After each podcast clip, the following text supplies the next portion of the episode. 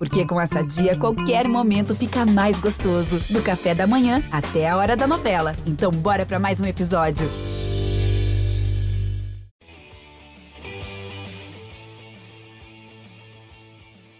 Alô, você ligado no GE Chapecoense. Estamos começando mais uma edição aqui do nosso podcast que fala sobre a Chapecoense nessa Série A de Campeonato Brasileiro de 2021. Eu sou Eduardo Florão e estou por aqui hoje com Guto Marchiori, que também é setorista da Chape no GE.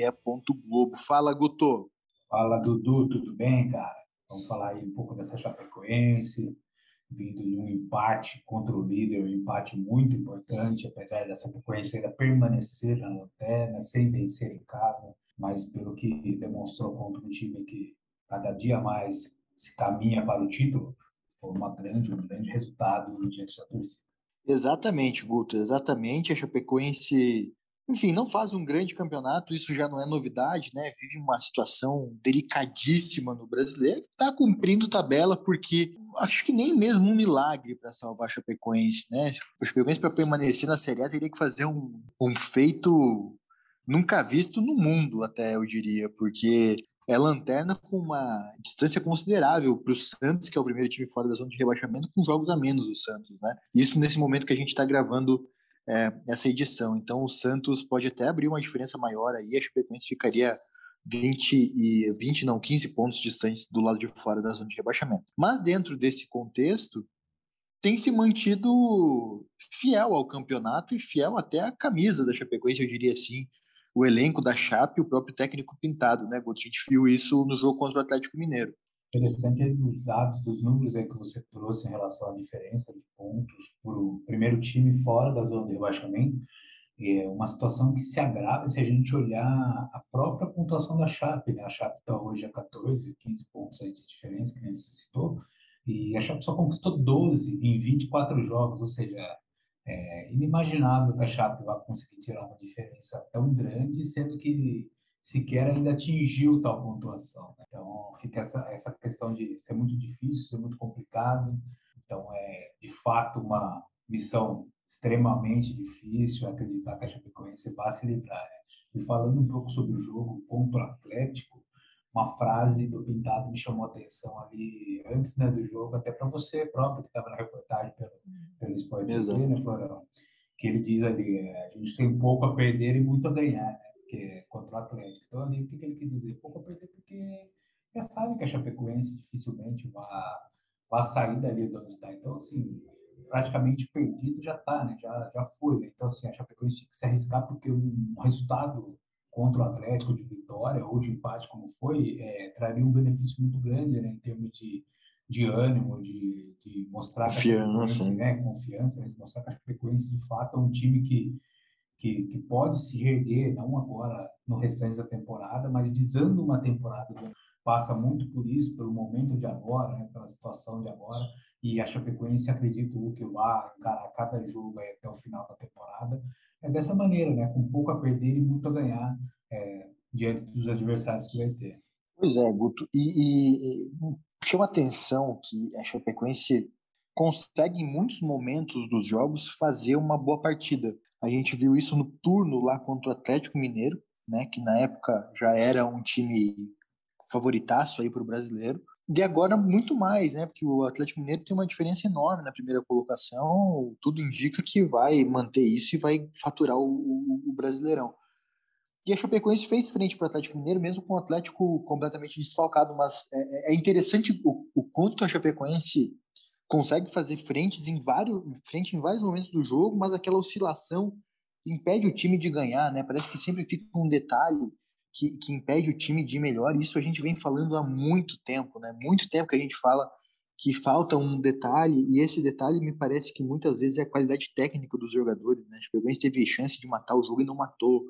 Com o próprio Anselmo Ramon, acabou vaiado durante o final, do, até durante a partida, mas no final do jogo muito mais, muito vaiado pela torcida da Chapecoense, porque na hora de resolver acabou não, não conseguindo fazer isso, mas é, é nítida uma limitação técnica da Chapecoense, né? Falta de peças, falta de recursos. O Giovanni fez uma boa partida até no primeiro tempo, mas cansou, ou seja, e você não tem um jogador para colocar no lugar porque né? Não, não tem um jogador parecido ou que mantenha o mesmo, o mesmo ritmo, ou, você não tem até um jogador melhor para ter como titular. Complicada essa situação da Chapecoense quando. Porque é, é muito lamentável, né? Você vê o resultado do Atlético Mineiro, empate, é, venceu o Red Bull, né? No, no, detalhe, mas empatou com o Sport Fora, empatou com o Atlético Goianiense, empatou com o América. Esses jogos que ficam no detalhe, né, Guto? É, é, é curioso porque a gente pensa, né? a gente sempre ouve, na real, falar que o time ganha jogo, mas um elenco ganha campeonato. E é basicamente isso o Campeonato Brasileiro. São 38 rodadas, você não pode se apegar apenas a ter um bom time. No caso da Chapecoense, ela nem tem um, um, time tão bom assim, imagina um elenco, né? Apesar que todos os jogadores que estão aí na Chape são jogadores profissionais, que merecem o respeito, mas é, para uma Série A ainda está distante, né, de, de, de, ser um time, um coletivo ideal, né, para disputar, para competir, né. E, e, em relação a isso, a gente olha para os outros times e a gente vê jogadores mais é, um, um, grupo mais bem qualificado, né? um grupo mais bem entrosado, acertado. É, são situações que, que fazem a Chapecoense estar na, na, onde está na tabela de classificação. Ontem, por exemplo, né, no jogo contra o Atlético, chegou um momento ali que os jogadores estavam extremamente cansados fisicamente, sabe? Desgaste muito grande, muito pesado, campo campo molhado, isso dificulta ainda mais, é, complica muito mais a administração de fôlego ali, né? e principalmente contra o time veloz como o do Atlético, é, ou seja, desgasta muito, tanto que o gol de empate, a Chape só sofre esse gol de empate porque os jogadores estavam empregados, né? Não, já não conseguia mais acompanhar. E aí, e ainda nisso entra uma outra situação, a queda de rendimento quando o Pintado realiza as, as alterações, né? A saída do René do meio de campo, por exemplo, pô, quebrou o ritmo. É, o Alan Santos entra, e, e ali acontece né, o, o gol de empate minutos depois. Então, assim, ah, o Alan Santos é o único culpado? Não, não é o único culpado ali, mas é um, tem, uma, tem a sua parcela, assim como qualquer outro jogador. E se você pegar o lance em si, o Alan Santos tenta um, um passe para o Anselmo Ramon, que cai na disputa de bola, fica pedindo a falta. E não foi reclama, nada. Exatamente, o Alan Santos reclama também, a bola segue, vai para a esquerda, o Caleb cruza e o Sacha sobe sozinho. Então, assim, é, é uma situação né, que, pô, é, precisa de um pouco mais. O Alan Santos entrou descansado, o Anselmo estava descansado também, o time empregado, sabe? Precisava dar aquele algo mais. Quando não vai na técnica, tem que prevalecer a vontade. E ali parece que nem isso ali eles estão conseguindo dar conta, né? Então, repito, o time ganha jogo, o elenco ganha campeonato. Por isso a Chapecoense está onde está, por não ter peça dali, por ter demorado para ir no mercado, por quando tem ido ao mercado não tinha mais jogadores disponíveis, quis administrar recursos, e isso aí uma hora conta bem. Né? Exatamente. E de ponto positivo, a dupla de zaga, né, Guto? É uma dupla diferente que não tinha jogado junto ainda, formada pelo Jordan e pelo Ignacio. O Ignacio ele já tinha sido o melhor jogador, o melhor zagueiro da Chapecoense enquanto estava apto a jogar, né, enquanto estava antes da lesão no jogo contra o Juventude. O Jordan chegou depois, e agora, quando o Ignacio voltou na partida passada, o Jordan estava suspenso. Então, o Jordan, nessa, nessa partida agora contra o Atlético Mineiro, retornou da suspensão, o Ignacio assumiu a vaga do Cadu lesionado. E olha, o, Atlético Mineiro é uma equipe poderosíssima ofensivamente, mesmo quando não tem todos os seus jogadores. Tem um Hulk, que é um, enfim, um jogador completamente diferenciado, tem Keno, que é um grande jogador, né? São 35 gols marcados no Campeonato Brasileiro. Isso coloca o clube aí como o segundo melhor ataque da competição, empatado com outros, é claro, como Palmeiras, Bragantino, enfim, né? Atrás só do Flamengo. É, mas assim, a zaga conseguiu anular em vários momentos, o que poderia até virar uma, uma goleada do, do Atlético Mineiro, né? Foi bem, o Jordan, muita intensidade, muita entrega em campo, Ignacio da mesma maneira. É, pelo menos isso é uma resposta positiva, né, para um problema que a Chapecoense tem enfrentado com muita frequência nessa temporada. Né? É, a Chapecoense, o Pintado, no caso, está no comando, ele, quando ele pegou o time da transição Jair Pintado, ele, ele precisou arrumar o time por inteiro, né, a começar por algum, algumas situações. Então, ele, ele foi procurar primeiro questão de, de marcação, de encaixe, né, e, e ele rodou bastante as áreas. Se você for, for considerar ali, ele teve que trazer o Derlan, por exemplo, de volta, o Derlan já estava dado como descartado, né? Já tinha sido liberado para procurar outro clube. Chegou até a negociar aí com, com algumas equipes da Série B, lamentou, deu até uma entrevista para gente, lamentando que, que a Chape tinha impedido ele de continuar numa Série A, né? E, e pela falta de, de opções ali, o Pintado teve que recorrer até mesmo ao Derlan, né? E trazer o Derlan de volta. Então, assim, esse, esse encontrar, conseguir encontrar, ainda que agora, após 24 jogos, uma dupla que, que ele olhe, sinta confiança, que sinta segurança, é um ponto importante, de fato, que, que vai dar uma, uma estabilidade ali defensiva, pelo menos para a Chapecoense, que tem o pior esquema, pior, pior né, rendimento defensivo em números, né? Eu não gosto de Exatamente. falar, eu não gosto de falar de pior defesa, porque parece que os jogadores são os piores, e não é bem assim, né? É o rendimento Sim. defensivo como um todo, né? Do sistema ali, do time, né? Porque é o coletivo que está em jogo, então todo mundo tem a sua parcela de responsabilidade. Então o Pintado consegue encontrar nesse momento uma dupla que lhe dá segurança, porque na direita o Matheus Ribeiro já é mais que um consolidado, o único que jogou todos os jogos da Chapecoense, todos os minutos, né? Será um problema se um dia o Busanello se machucar. E ali no meio de campo, com Moisés e, e René também, eu acredito que foram bem. É só tem uma ressalva ali que é a questão física do René, que ele pode se complicar, e o Moisés, se ele conseguir ter uma, uma boa sequência de jogos, acredito que vai ser o titular também. Então, o sistema defensivo parece que ganha uma cara, né?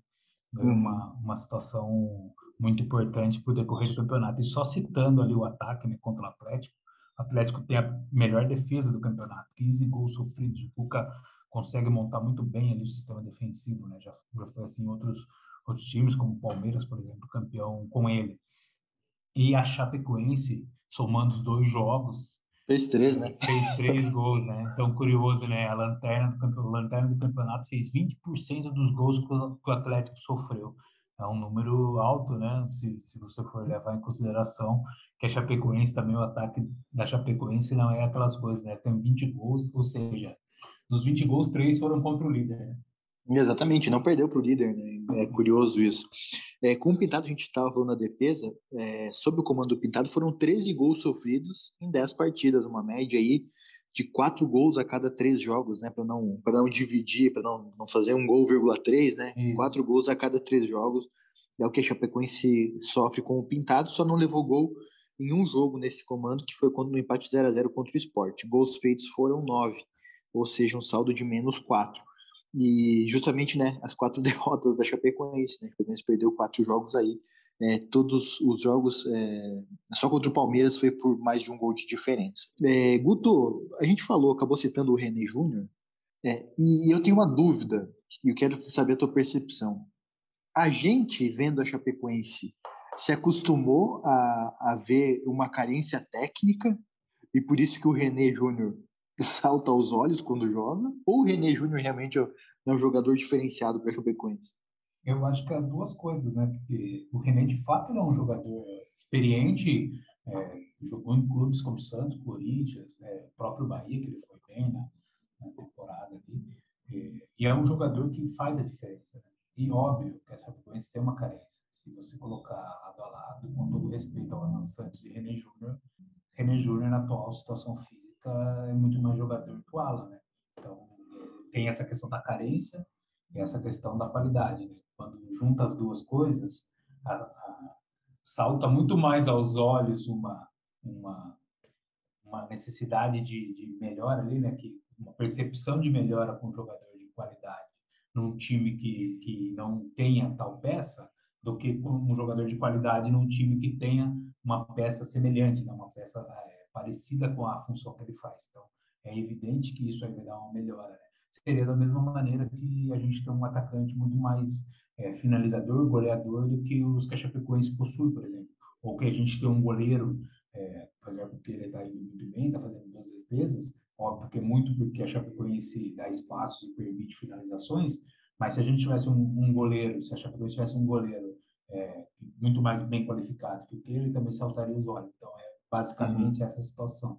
Guto, mudando de página, a gente, né, falamos um pouco dessa, dessa parte mais factual, né, da Chapecoense, do, ainda na disputa do Brasileirão, e a gente vai dar espaço também para falar sobre o planejamento da próxima temporada, porque evidentemente o Chapecoense, é, muito provavelmente, né, falar assim para que, da, que daqui três meses não venha alguém cornetar, né, muito provavelmente a Chapecoense vai jogar a Série B na próxima temporada. E dentro desse quesito, tem uma situação do, do planejamento que dentro do departamento de futebol da Chapecoense, a intenção é manter o pintado.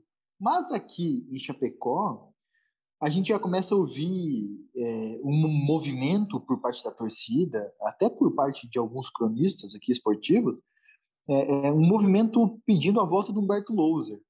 Que, que você pensa disso? Né? O Pintado, só para ter um parâmetro aqui, que fez, é, comandou a Chapecoense em 10 jogos, uma vitória, cinco empates e quatro derrotas. Obviamente que todos esses jogos na Série A do Campeonato Brasileiro, com a Chapecoense muito, muito mal, né?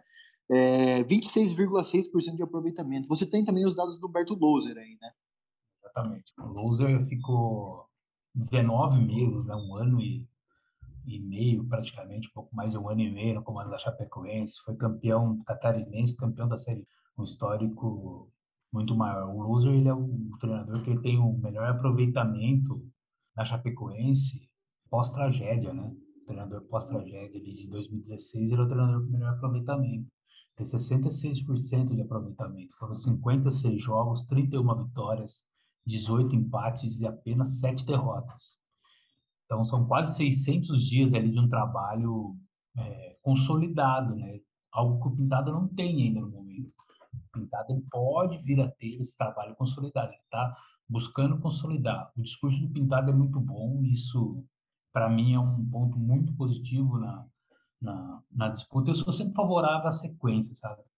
Essa questão de, de você encerrar trabalhos no começo é, é muito ruim, sabe? É muito ruim para a estrutura, muito ruim para o futuro, porque você encerra uma, uma, um trabalho com base num, num resultado ou com base com outro treinador que foi bem na passagem pelo clube, que está desempregado e possa a vir a repetir, mas é garantia zero, né? Garantia zero que isso vai acontecer. Sem contar que, no caso do Loder, que a gente já está citando ele, ele chegaria com, com o peso né, de ter feito uma excelente campanha na passagem dele e ter que repetir pelo menos isso.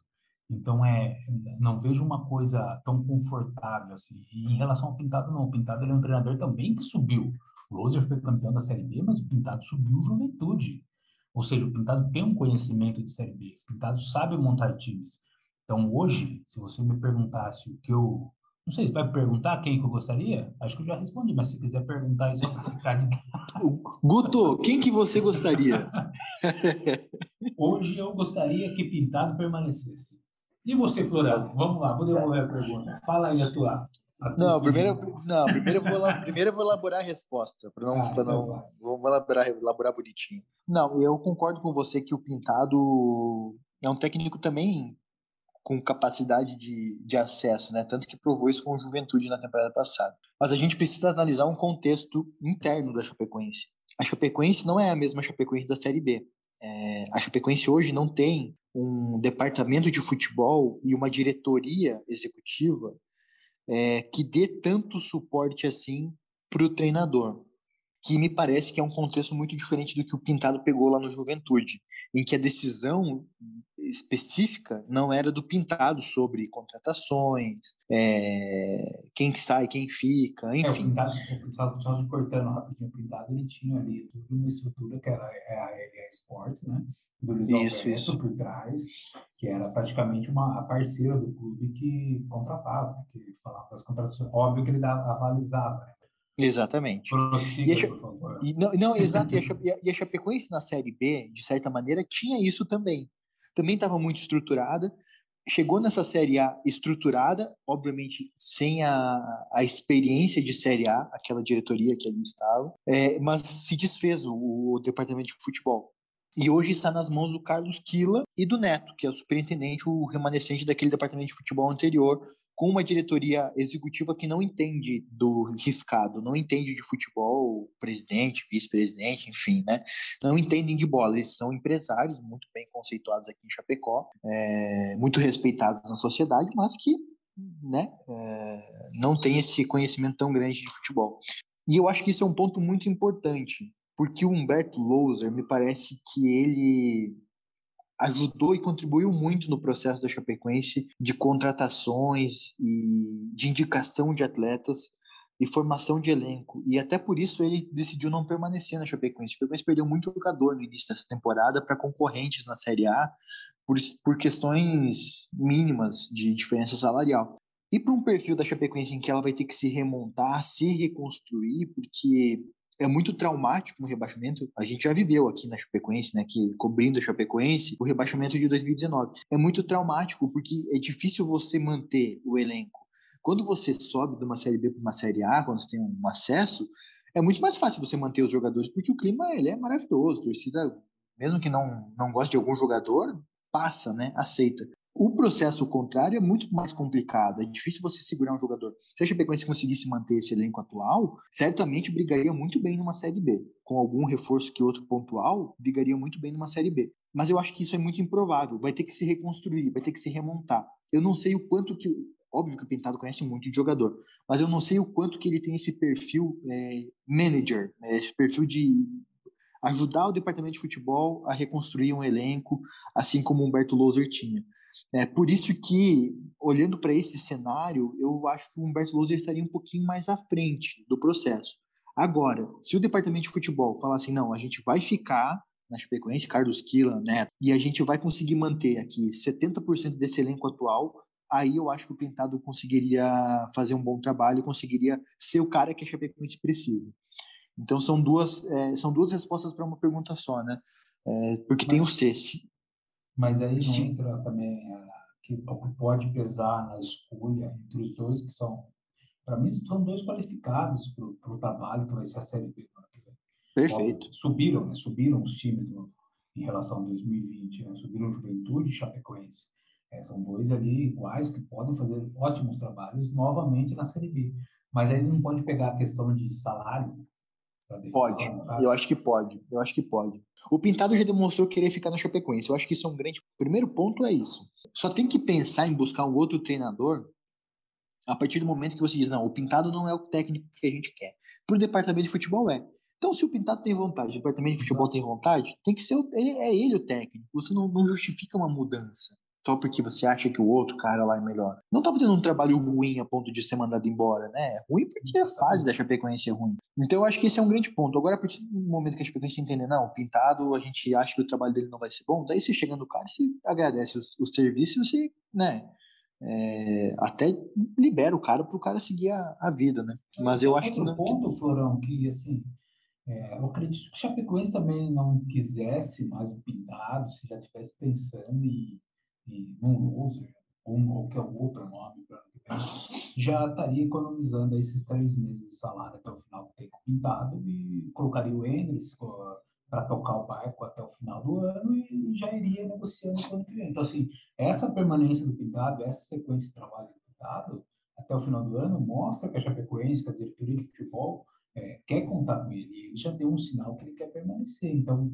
é, nessa situação como um todo, nesse contexto, eu vejo muito mais provável uma manutenção do trabalho para o ano que vem, é, independente até, é, você frisou que depende da questão da diretoria, mas para mim independe dessa questão de diretoria, óbvio que ajuda, né, mas para mim de qualquer maneira ali, a não ser que aconteça algo muito é, absurdo, muito inesperado até lá, algum, alguma desavença, por exemplo, alguma questão de ideias que não estão alinhadas, o Pintado não permanecer. É apenas isso para mim. Sim, até, até porque ele foi trazido pelo antigo vice-presidente de futebol, né? O Pintado, e me, e me parece que quando veio para a Chapecoense, veio com a missão de fazer o milagre da permanência, mas já veio pensando também numa, num contexto de rebaixamento. Pelo menos me pareceu isso na época que veio pintado. Não sei se para você pareceu isso também. E, e muito elogiada essa atitude de, de trazer um treinador pensando numa sequência a longo prazo. Né?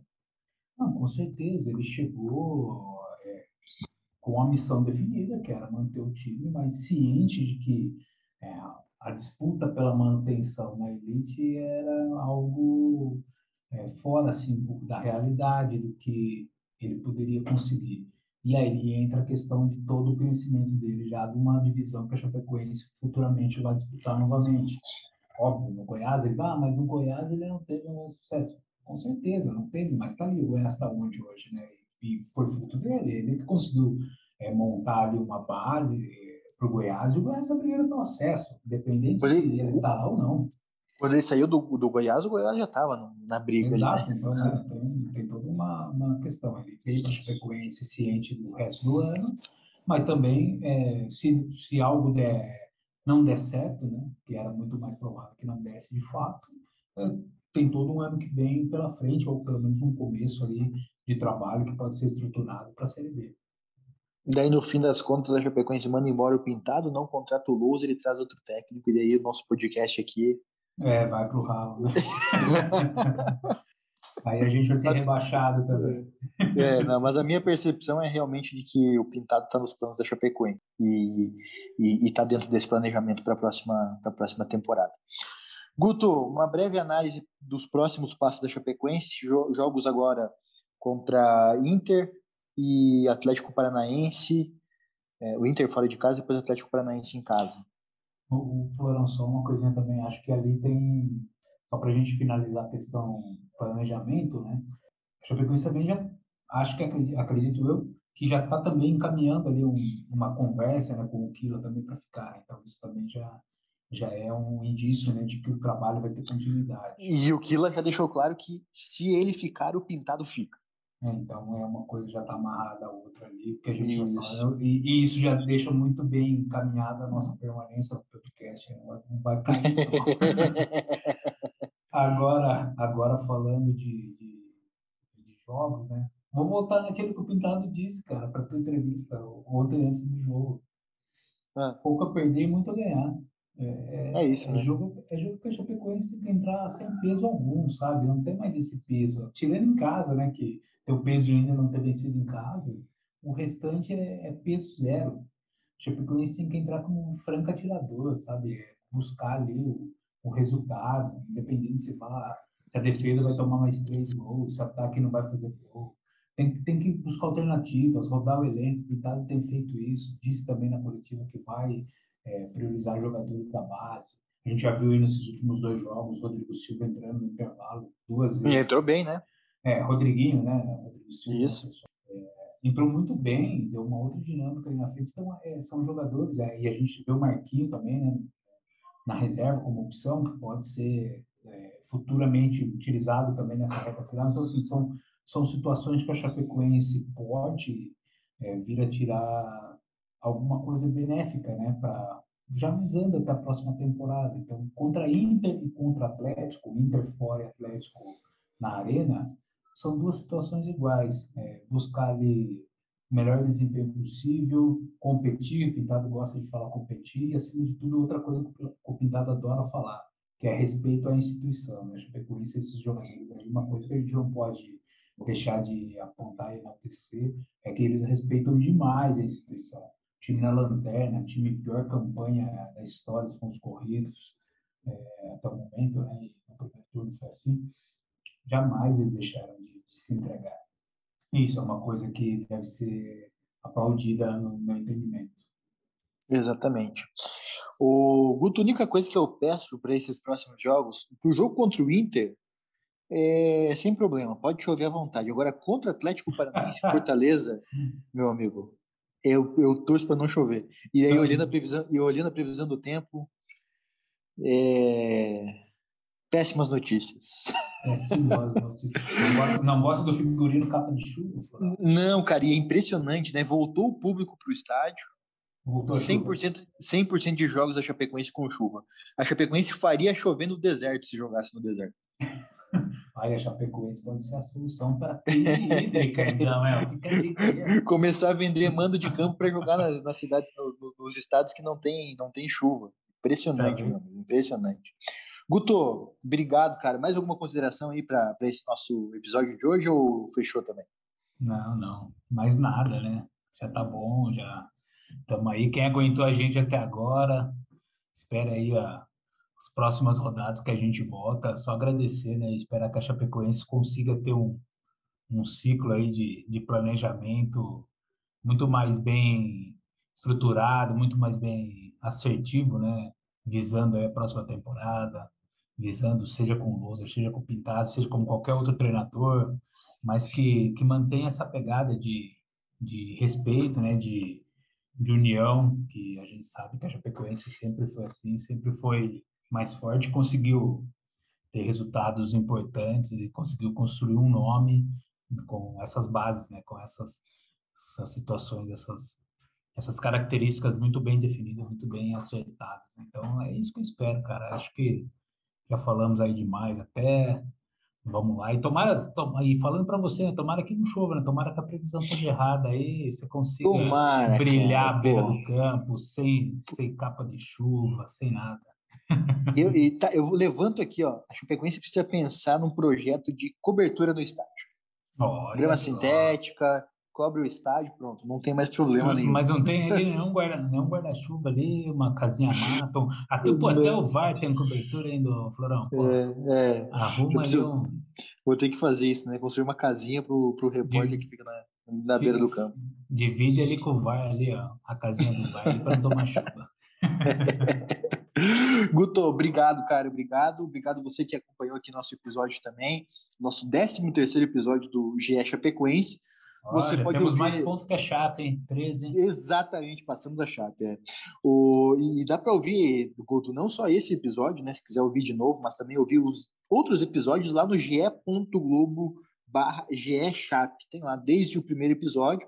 Tem também lá na nossa página de podcast, ge.globo barra podcasts, outros podcasts com assuntos esportivos, para quem gosta desse modelo, desse formato de informação. Tem lá outros, outros podcasts para ouvir também. E é claro, né? No seu agregador de podcast favorito, você consegue ouvir todos os nossos episódios. A gente volta na próxima edição para falar um pouco mais da Chapecoense.